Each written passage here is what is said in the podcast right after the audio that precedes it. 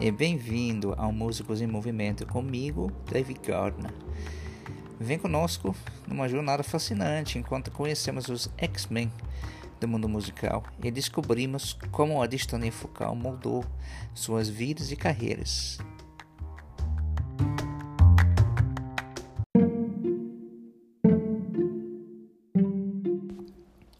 Hoje estaremos conversando com uma violinista, professora universitária e minha amiga Lilian Pereira. A Lilian foi diagnosticada com distonia focal há mais de 20 anos atrás. E ela tem muitas histórias e experiências para contar. Além de ser uma, uma ótima instrumentista, a Lilian se dedica muito à pesquisa. E esse ano ela começa uma nova etapa de vida, um doutorado em Portugal onde ela vai aprofundar mais os estudos sobre Leopold Mozart, pai do Wolfgang Amadeus Mozart, na Universidade de Coimbra.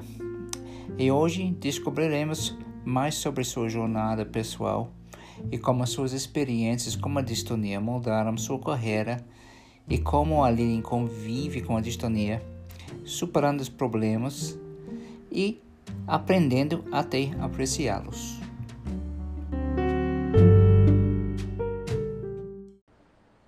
Olá, Lilian. Obrigado por aceitar nosso convite, para estar conosco. Um grande prazer para nós. E eu pessoalmente conheço você há um bom tempo agora e conheço um pouco de sua história. Você pode contar um pouco do seu, de onde come, começou sua trajetória com a música, sua formação e por que você interessou pela, pela música? Posso. Olá, David. Olá. Olá, prazer estar aqui, né, falando um pouquinho da nossa trajetória, das nossas descobertas, dos nossos medos, dos nossos obstáculos e também das nossas vitórias, né, dos nossos das nossas superações, às vezes fáceis, às vezes mais difíceis. Mas a minha trajetória com a música ela começa cedo, mas a minha trajetória com o instrumento ela começa um pouquinho depois. Né? Eu venho de uma família que sempre ouviu muito, muito música, né? música brasileira. Então a música sempre teve presente assim na minha na minha vida, né, no meu dia a dia.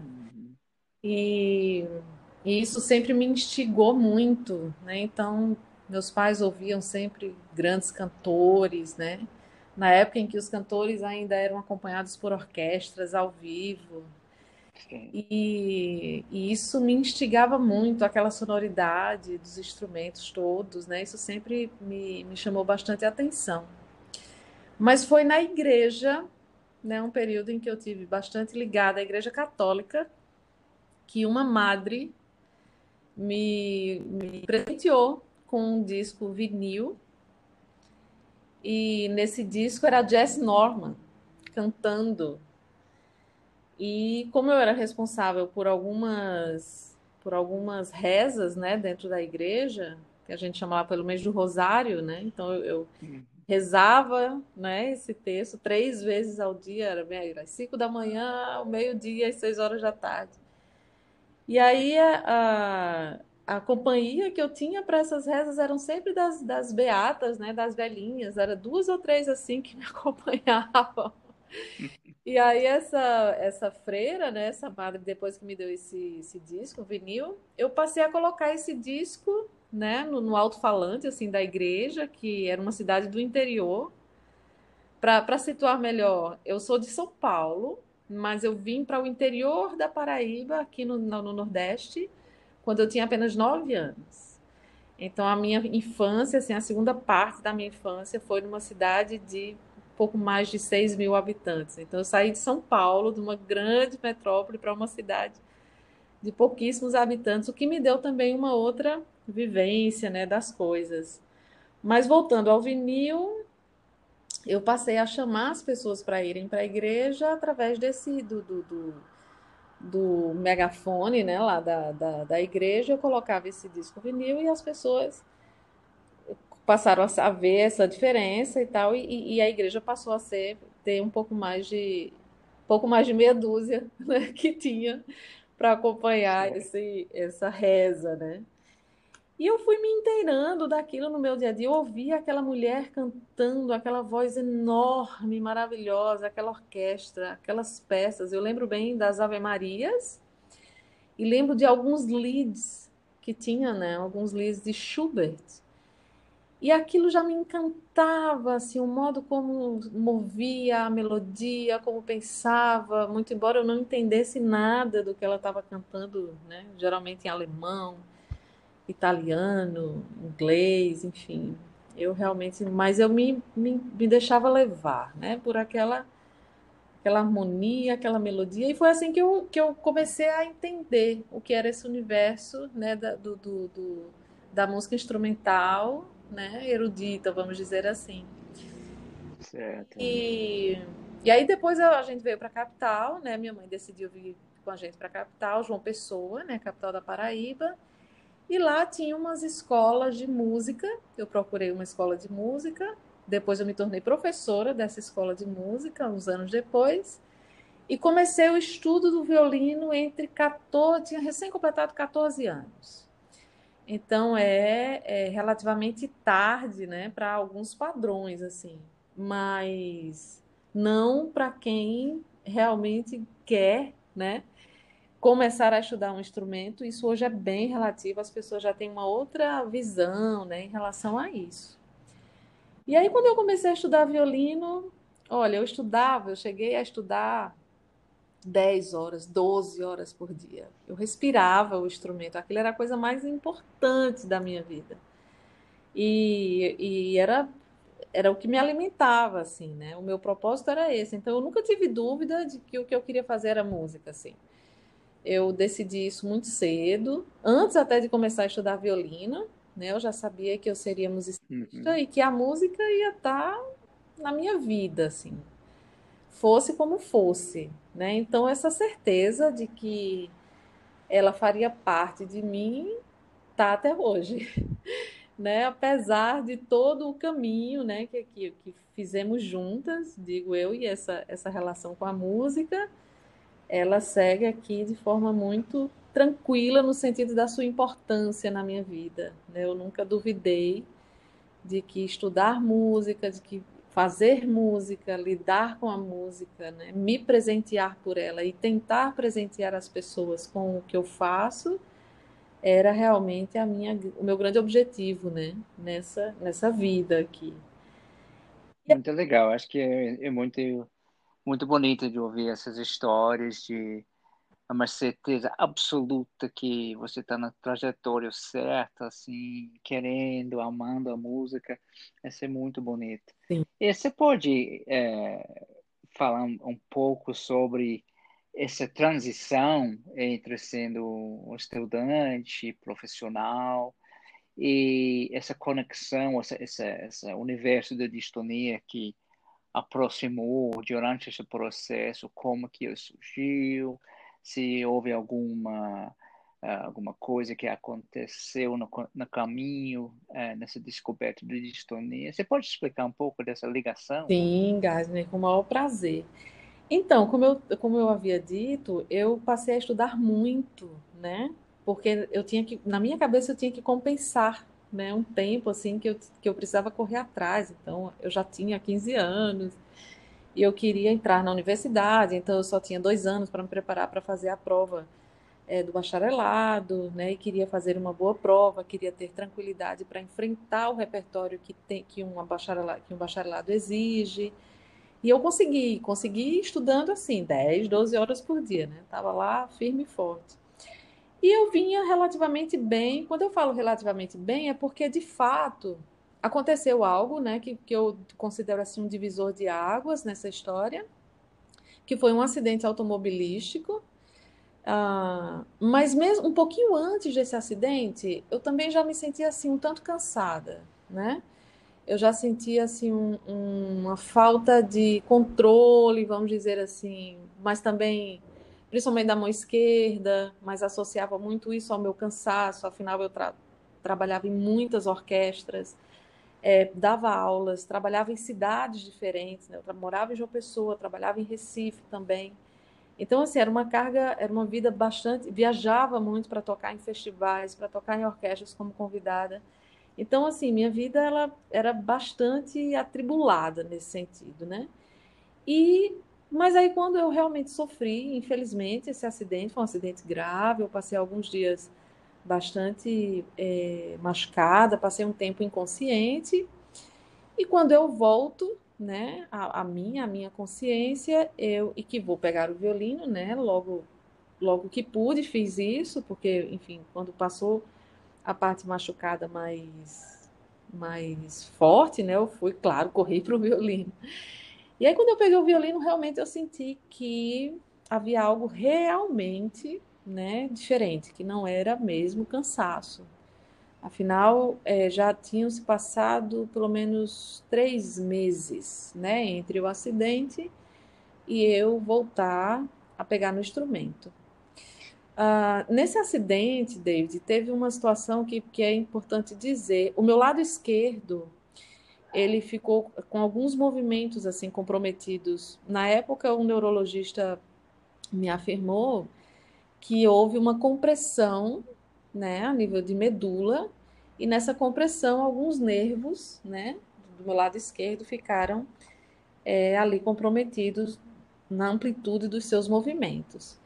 O fato é que uh, quando eu me percebi, né, com essa dificuldade, uh, e aí perdi todos os, os, contatos que eu tinha, de, já não tocava mais em orquestra nenhuma, o que é um fato bastante triste, porque por isso é muito importante isso que você está fazendo aqui, abrindo esse espaço para a gente falar, né? nós que temos distonia e de repente encorajar as pessoas que estão passando por isso para se perceberem nesse processo de uma forma tranquila, né, e passar realmente a abordar isso como de, do jeito mais natural que possa porque eu recém saída de um acidente, um dia eu era espala da orquestra, no outro dia eu não era mais nada. Né? Então eu fiquei realmente sem chão, sem, sem dinheiro, né? eu fiquei sem emprego e fiquei sem saber o que eu tinha. Né? É, na, a, isso aconteceu há pelo menos um, 25 anos, 23 anos por aí. E naquela época não se falava muito sobre isso, né? Se falava muito em síndrome do túnel do carpo, foi uma época que se falou muito sobre tendinites, né? Todas as ites, bursites, enfim. Se falava muito sobre. É, eu acho que é isso, né? Eram muitas tendinites. Ah, tudo é tendinite. É... E a síndrome do túnel do carpo, que era ou a síndrome do escrivão. Eu acho que foi a coisa mais mais próxima. Síndrome de escrivão, né? Que a gente, a gente chama de cãibra de escrivão. Ou a cãibra que é uma, um parente é, que aproxima um pouco do nosso, nosso assunto aqui, que é distonia focal. Não é exato, exatamente igual, mas da mesma família. Eu né? acho que é o que chega mais próximo, né, David? Do que a gente pode a, a é. entender né, como distonia. E aí o que houve foi que eu tive, né, eu fui convidada pela, pela vida, né, por essa situação, a, mer a mergulhar numa solidão, porque não havia com quem falar.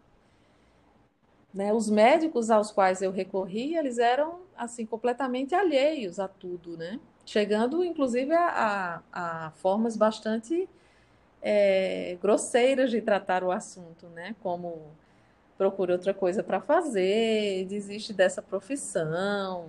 Ah, você já fez o que tinha de fazer. E como, e como nessa época ah, o, que, o que me restava era tentar fisioterapia, né? Porque é claro que eu fiquei completamente, vou até usar um termo, eu fiquei completamente descompensada. Eu vinha de um acidente, eu vinha de uma realidade que estava me batendo a porta, eu sem saber realmente como lidar bem com ela. É claro que você vai cair ali num, num, num, num terreno né, bastante é, difícil de transitar. Né? Você não conhece, você está sozinho, você não consegue falar sobre isso porque você não encontra pares para falar sobre isso. Exato. Mas tinha um professor na universidade, um professor de violão, Albergio, que foi a primeira pessoa que usou comigo esse termo distonia. ele tinha desenvolvido uma distonia muito forte, ele violonista, recitalista, inclusive, é, e ele já estava assim num estágio muito avançado, né? E ele foi a pessoa que disse, Lilian, você tem distonia. Foi a primeira vez na minha vida que eu senti assim uma alegria, não por ter distonia, não, não, não, não mas por ter um caminho. Olha, você tem isso, então procura a partir disso, né? E aí, naquela época, eu soube que tinha um, um centro, acho que na Bélgica, que tratava dos, de músicos. Mas veja, era uma coisa muito cara, inacessível para mim, né? Eu acho que para a maioria das pessoas, porque é, sair do Brasil, ir para a Bélgica, procurar esse centro, pagar treinamentos. E aí também na época eu soube que tinha alguém estava trabalhando com toxina botulínica, né? em Fortaleza. Uhum. Enfim, tudo muito. Se ouvia falar, claro, mas assim, frases muito soltas, nada muito muito denso, assim, que desse para a gente compreender. E tudo muito inacessível, né? Tudo muito difícil de, de, de, de seguir mesmo, de fazer um tratamento. Então me restavam os paliativos, porque eu precisava, eu não queria deixar de tocar, muito embora o mundo né? O, o mundo orquestral, o mundo onde do qual eu fiz parte durante anos e anos e anos. Ora, quando isso aconteceu, eu já tinha pelo menos 10 anos de atividade né, ininterrupta na orquestra. Então, você imagina o que é você, no outro dia, não simplesmente pronto, acabou, reinventa a tua vida, né? E lida com isso e pronto, e, e, e, tá. Então, diante dessa, dessa realidade, eu sempre soube que era uma realidade para eu enfrentar, né? Mas não para deixar, não para deixar. Eu acho que essa insistência, assim, que eu senti dentro de mim, essa necessidade que realmente é, assim, do meu âmago, né? A música, ela tá para mim como a minha vida tá para mim, né? Algo que não dá, não dá é. para desconectar simplesmente, né? Muito embora tem acontecido, sim, aquelas, aquelas, é, aqueles momentos, né, onde você diz, será que não era melhor deixar de lado o instrumento, buscar, mas mesmo assim buscando outros caminhos em relação à música. E aí, David, eu fui buscar é, questões é, que, eu, que eu considero assim que foram as que me, me é, me ofertaram estar aqui hoje, né? Eu fui fazer Tai Chi Chuan, eu fui fazer yoga, eu fui, eu fui buscar entender como era que esse cérebro estava funcionando em relação a, ao violino, mas não era porque eu tinha uma consciência do que eu estava vivendo. É porque eu queria tanto, que eu queria entender assim, mas como é que eu quero tanto e eu não consigo?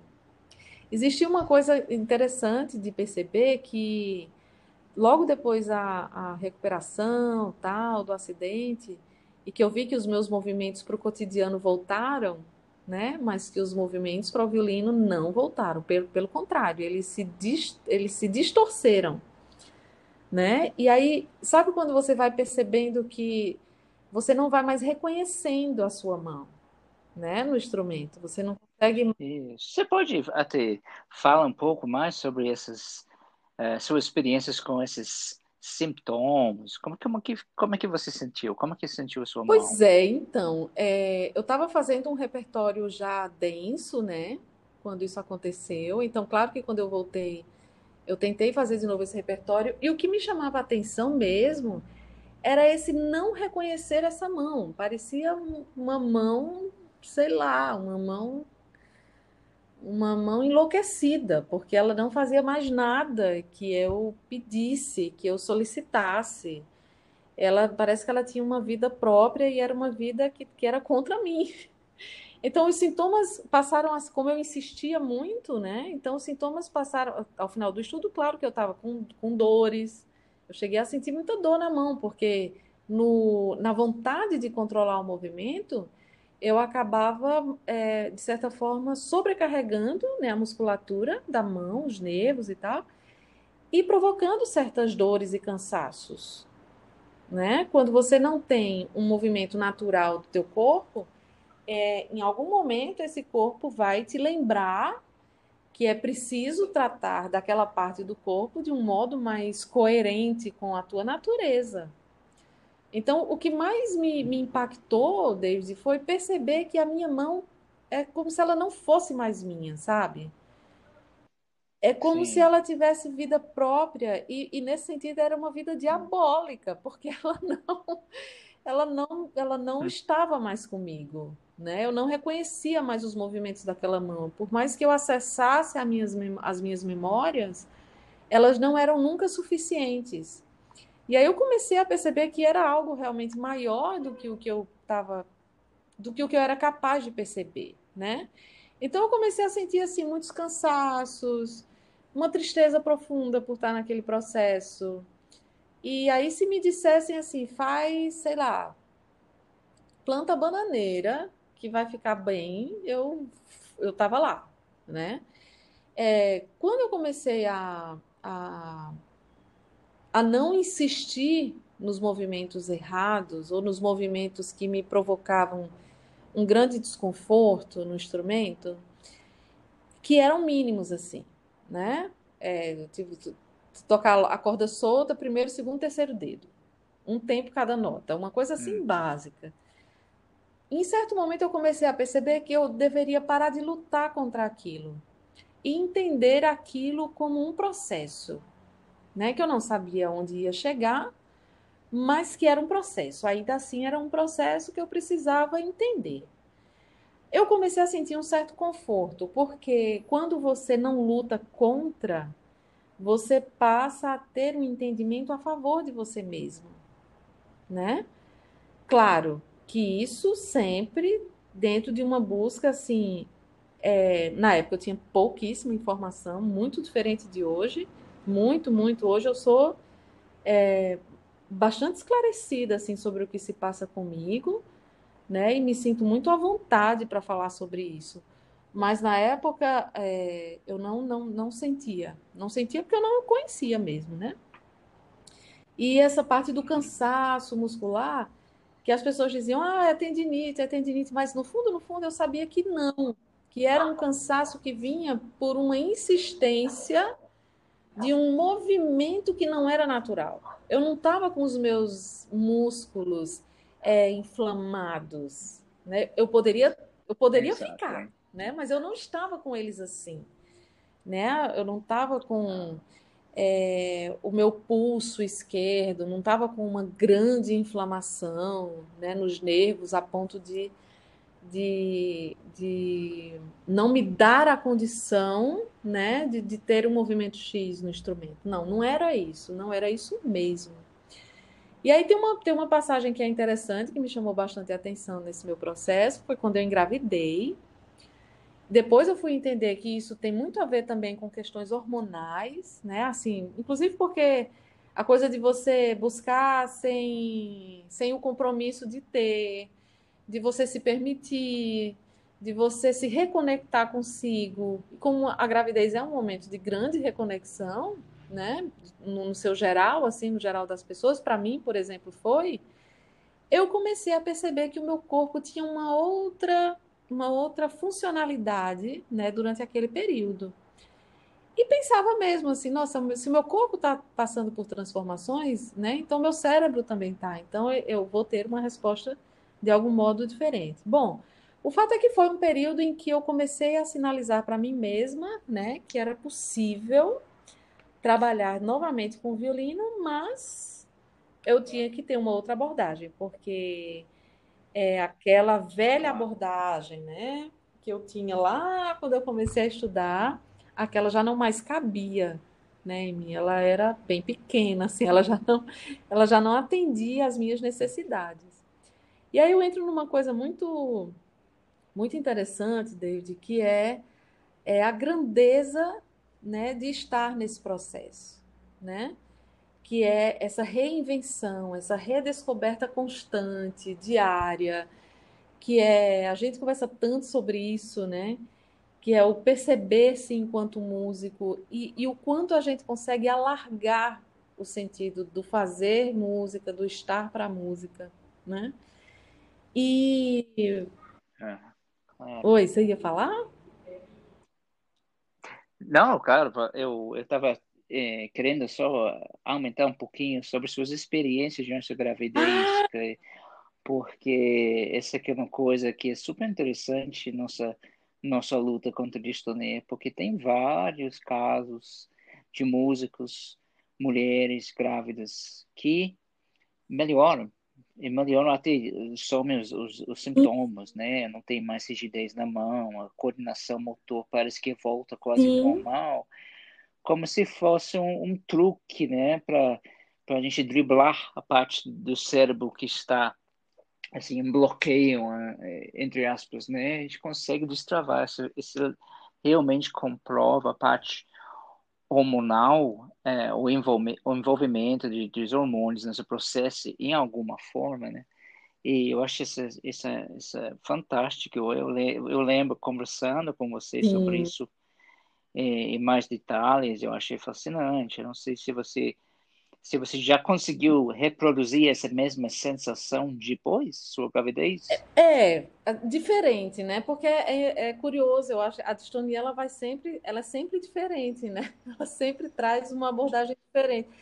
Não melhor nem pior, mas até acho que melhor nesse sentido, porque você vai é, somando experiências, né?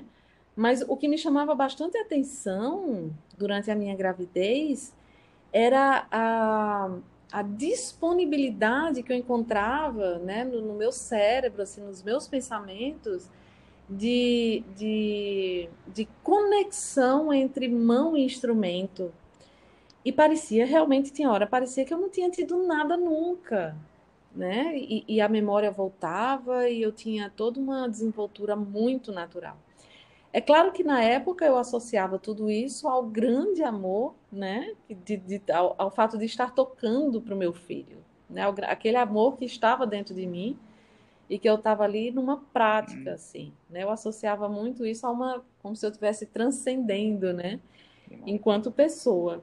Mas eu percebi que para o final da gravidez isso ficou mais acentuado, ficou, foi ficando mais fácil à medida que eu ia ficando mais grávida, vamos dizer assim. À medida que a gravidez é, acontecia, né, essa, essa, essa outra, essa nova possibilidade com o instrumento, que era melhor, que era mais tranquila, uma mão mais solta, né, que respondia aos meus, aos meus impulsos, que, que trabalhava com, com coisas mais finas, mais delicadas na técnica do instrumento, vibrato, trinados. Então não era só também colocar o dedo, era a forma como ele estava ali se colocando. E, e realmente para o final da gravidez era fantástico, porque era era um, era um presente, né? Para mim, tá? Que já estava. Quando eu engravidei, já tinha pelo menos quatro anos que eu lutava assim, né, para contra isso, né, que eu, que eu travei uma, uma batalha assim dentro de mim para entender esse processo. E aí veio a gravidez e me alertou, né, para essa para esse mundo que se abre quando você é, é, ou quando as situações né, trazem novas condições para o nosso corpo. No caso da gravidez, todo o todo o, o, toda a mudança hormonal pela qual a gente passa, que é muito grande, muito profunda, né? Muito profunda. E então a gravidez já já passou, né? O, o filho nasceu, eu conheço o filho também, para o seu filho. Oito anos. É, que não é mais bebê, né? Exato. E depois é, que seu filho nasceu, Aí, e aí, seu, seu, seu, sua jornada com a distonia continuou. Sim. E você pode falar um pouco sobre esse tempo também, se houve alguns episódios que pioravam, algumas coisas que não ajudavam, muitas coisas que ajudou. Como é que foi essa, essa próxima é, período? É, então, é, depois da depois da gravidez e depois de passar do primeiro momento, né, da gravidez, que é enfim, independente de, de ter distonia ou não, sempre exige muito, né, da gente. Mas depois, quando eu voltei, eu, eu realmente tentei, assim, retomar daquele momento áureo, né, que eu tinha tido no final da gravidez e já não era assim tão mais fácil. Então eu comecei a sentir realmente, também não era da forma como, como tinha começado, mas enfim, ele, eu não tinha mais a facilidade que eu tive enquanto estive grávida. Mas alguma coisa tinha mudado. É, e aí eu comecei a procurar repertório, sabe? Procurar me adequar a repertório sempre o pensamento de que era uma falha técnica, era algo que não estava, né? Até que eu comecei já há pouco tempo, né, a entender, né, sobre a neuroplasticidade, sobre todas as questões que podem realmente nos desafogar, né, desse, desses pensamentos difíceis. Mas voltando um pouquinho para minha trajetória, eu, eu mexi muito em repertório, sabe? E como eu não, não, nunca parei de tocar, na verdade eu nunca parei assim de tocar, eu nunca desisti, né, de ser musicista, eu nunca desisti, eu sempre insisti. Eu comecei a, a adequar dedilhados, né? Então eu, eu ia trabalhando com o dedo que me permitia trabalhar. Então se a combinação era só um dois, um dois, um dois, né? É, são aos dedos da mão esquerda, que a minha distonia, ela exatamente ela está entre o terceiro e quarto dedo da mão esquerda. Depois eu vim entender que é todo, é um todo da mão esquerda, né, que acaba é, se colocando no meio desse movimento. E eu trabalhei muito assim, buscava repertório diferente, buscava tocar o que nunca tinha tocado. E aí sentia que realmente tinha uma coisa diferente quando você pega um repertório novo, né? Parece que aquela informação vem fresquinha para o cérebro de alguma, né? Não tem memória, né? Você não vai lembrar de quando errou naquela passagem específica e tal. E aí. É. Engraçado, né? Essa é uma das coisas que é, é sempre é, pode beneficiar alguém com distonia e, e tentar Sim. abordar coisas novas, né? Deixar o repertório já tocado Exato. pro lado por um tempo, começar de novo, Exatamente, limpar, você falou bem, limpar o cérebro, né? É, estabelecer novas conexões. Essa é, essa é a grande chave, assim pensando no modo micro e no modo macro, né? Estabelecer todas as novas conexões é, garantem assim para a gente que tem distonia um caminho muito mais amplo, desculpa, do que insistir sempre ali naquilo que você já já já conhece e que é provável que não vai dar muito certo, né? Não vai dar muito certo. Então eu investi muito assim em repertório novo, e aí eu encontrei a viola, né? Comecei a estudar viola por uma necessidade de concurso e encontrei e percebi que quando eu tocava viola, nossa, aí eu era era outra mão, outra pessoa, de fato era outro, é outro instrumento, né? Mas o que me chamou a atenção foi, foi, o que foi impactante, é claro que é outro instrumento, mas existe, existem certas semelhanças, né, no, na abordagem, né? mão esquerda, mão, mão direita. É, inclusive porque o instrumento está na mão esquerda, então eu iria usar a mão esquerda mais ou menos dentro da mesma lógica. Mas com a viola se comportava diferente, né? O, o meu cérebro, assim. E em relação ao, ao repertório de viola, também. Então, é, o que eu comecei a perceber é que quanto mais novos estímulos eu promovia né, para o meu cérebro, mais condições eu tinha de entender esse caminho. Claro que com o violino, né, sempre ficava um pouco mais delicado, primeiro porque quando eu comecei a ter, eu tinha passeado por muita coisa do repertório. E do repertório que faz parte da nossa formação mesmo, né? É, nas universidades, nas orquestras, na música de câmara. E trazer coisas novas, realmente você tem que pesquisar, você tem que buscar, você tem que se abrir né, para isso. É, até que eu tive contato com a música contemporânea, em dado momento, e ali eu não tinha distonia. O que me leva muito a crer que é exatamente essa, essa, esse novo estímulo, essa nova sinapse, essa nova condição né, que você promove para você mesmo o que eu acho fascinante na distonia, né? Porque no fundo, no fundo ela sai do papel de vilã nesse sentido, né? Porque ela te convida a abrir novos, novos caminhos, novas uhum. possibilidades, novas conexões, novos repertórios, novas abordagens, né, técnicas, inclusive, de dedilhado, de, de golpes de arco, enfim, é uma infinidade de coisas. E então ela sai desse papel de inteira vilã, né, para o papel de uma, uma, uma condição que, que você carrega consigo, né, mas que também pode te ensinar muita coisa, né? É, é, um, é uma amiga difícil, mas, é um, mas ela está ali. E é melhor quando você se organiza nesse pensamento do que você lutar contra no sentido da não aceitação.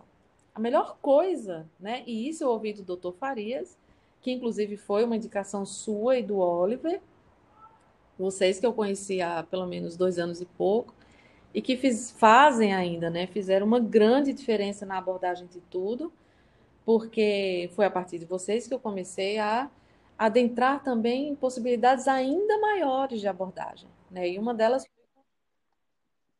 é, isso achei importante de dizer, né, que uh, eu e o, o Oliver Yatsugafo, né, que faz parte do primeiro episódio, nós, nós dois encontramos, é, por acaso, é, e, e, sabemos que, e ficamos sabendo que cada um tinha distonia, e nossa jornada é, levamos a, a gente em, em, em tempos Sim. diferentes para conhecer a doutor Joaquim Farias, e, que é uma, uma referência em, em, terapia, né, de, chamada terapia de neuroplasticidade para paciente com com todos os tipos de distonia, não somente distonia focal, que atende músculos, um, mas assim é um grande influência para todos nós, inclusive você agora. E estamos muito felizes que que, que você tam, também teve essa experiência com ele e, e essa bondade de, de, tratamento, né? E, e, como é que foi essa experiência? Você é, recentemente você viajou para Canadá, onde ele atua. É, mas como é que foi essa experiência com neuroplasticidade, que é o turno que eu quero é, que você responda um pouquinho? É, depois que vocês me presentearam, né, quando a gente se conheceu, e aí vocês me falaram um pouco, né, sobre a neuroplasticidade, você e o Oliver Yatsugafo, que são parceiros mesmo, assim, é, eu comecei a, a, ter, eu falei, não, eu preciso ir até ele, né, eu preciso entender, preciso fazer o curso. E aí eu fui até o Canadá, e foi um antes e depois mesmo, assim, porque é uma abordagem que, que realmente faz com que você é, realize condições do cérebro, né, do, do, teu pensamento, do teu fazer musical de uma outra forma. Mas o, o grande desafio para mim, David, ainda era aceitar. Não é aceitar porque eu não não aceitar já durante tanto tempo, não é isso, mas aceitar no sentido de entender a, a ambiguidade que a gente vive, né? A gente vive de forma muito ambígua, porque não é, não, não é fácil, mas também não é impossível, né? E o, o, eu lembro que o Farias falou assim: olha, você precisa primeiro aceitar. Aceitar que tem ela assim, né? Como eu passei muitos anos é, travando lutas, assim, inclusive contra mim, né? Me sentia muito culpada né? Se, se livrar desses sentimentos de culpa, de incompetência, de, de inadequação, né? de invalidez, de não ser importante. Esses todos são sentimentos que ficam permeando, né? que ficam junto da gente nesse processo, quando você não tem consciência da distonia. E eles, eles, eles são muito ruins, porque são sentimentos muito negativos sobre você mesmo, né? Então, quando você aceita no sentido de entrar no campo do conhecimento mesmo do que é isso, nossa, é uma luz assim na tua vida, porque você para de se culpar, você para de se sentir incompetente, você começa a entender que é um processo, é um processo neurológico, né? Um processo de, de conexões, de sinapses, de novas proposituras, né? De novas, de novas abordagens, né? Que a neuroplasticidade ela vem exatamente delineando esse novo caminho no cérebro e que você pode, você é o grande protagonista, né, da tua própria história. Você faz essa história, né? Então aceitar nesse sentido, para mim, foi a melhor coisa que já aconteceu na minha vida. Porque a partir daí eu comecei, inclusive, a me perceber, né, enquanto musicista, enquanto professora, enquanto pessoa que, que estou com a música, de um modo muito, muito mais profundo, muito mais bacana, muito mais especial, né? Muito embora tenha aqueles dias em que as coisas não acontecem direito, mas há dias em que são fantásticos e que eu tenho certeza que se não fosse a Dixonia, talvez eu não tivesse passando por experiências assim tão fantásticas. Sabe, não é? É, eu não vou agradecer porque eu a Exato. tenho, mas já que eu a tenho, então que ela Isso. esteja perto de mim da melhor forma, né? Que possa. E... É, tem um lado positivo, querendo ou não, tem um lado positivo de estudar, né? Em termos humanos também, o, o, o jeito que a gente aborda a música muda, a gente, a gente pensa sobre o mundo, sobre nosso posicionamento em relação à carreira de, de, de músico muda também, né? Você não pode ter muito muito ego em cima dos outros com distonia, você tem que ter muita mais empatia, essa é uma coisa e eu acho, também que eu é acho super que saudável. Né? É uma coisa bacana assim que e, e linda que acontece com, com o distônico é que ele é convidado a, a perceber esse fazer artístico num, num grau de arte mais humanizada, como você falou, né? Mas com ele próprio também. E essa empatia com o mundo, ela começa, ela passa a acontecer de um modo mais natural. Né? A gente a gente tem vontade de ajudar, mesmo assim, porque a gente é como se a gente percebesse o caminho, né? Quantos jovens não estão sofrendo né, de forma calada, se sentindo desamparados, se sentindo desconectados do, do seu grande querer. Imagina, é, o amor que a gente tem pelo instrumento, né? E aí eu lembro de mim, ainda jovem lá atrás, quando tudo começou, e eu, eu dizia, meu Deus, a minha vida perdeu sentido, porque eu não quero fazer outra coisa. Eu amo fazer música, eu amo meu violino. Né? Como isso pode ter, ser tirado de mim? Não, não pode ser tirado de mim. Tem que ter um caminho. E eu passei alguns muitos anos para encontrar esse caminho, né? E é um caminho que eu ainda estou trilhando, né? Eu ainda sou bebezinha nele, mas que me traz é, é, experiências fantásticas, fantásticas comigo mesma, né? Com os meus alunos quando eu estou dando aula e com colegas músicos, assim como você, como Oliver, né? Então, assim, é um campo muito, muito grandioso de tudo, sabe? Esses dias É muito bonito, né? Muito bonito ouvir isso. Eu, eu agora estamos assim aproximando nossa fim da conversa, mas eu queria é, saber se você tem um recado ah. assim para quem está nessa luta junto, quem está melhorando e quem está ainda com dúvidas sobre caminho de terapia, você tem um recado de que pode até aumentar o grau de esperança tenho, tenho sim, com todo prazer. Tenho algumas dicas, né, para dar. Não se sintam sós, né? Existem muitos grupos, né, que podem é, ajudar a entender melhor todo esse processo. Então é importante aí nas redes sociais, né, coloca lá a distonia, tem muita gente. A gente aqui está super aberto para receber né, vocês. Não se sintam culpados por isso, né? Vocês não estão sendo é, sacrificados nem condenados. É uma condição que é possível entender melhor para poder conviver e dar passos muito largos enquanto músicos, enquanto pessoas né? É, procurem a terapia correta, né? Procurem conhecer o, o, o, trabalho do Dr. Farias, que é ainda assim uma grande referência no mundo. Né? O, o, Farias, o Joaquim Farias é uma referência no mundo, né, da neuroplasticidade. E tem muitos profissionais que podem ajudar, né? Nós temos centros aí de, de...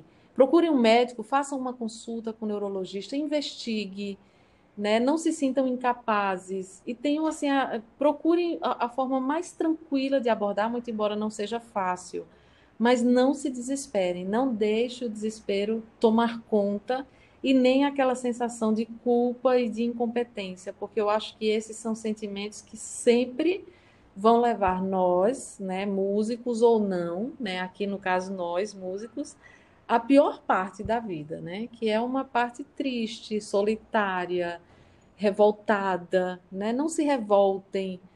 É, num primeiro momento é difícil, mas há caminhos e há caminhos muito bonitos que a distonia pode abrir para todos nós.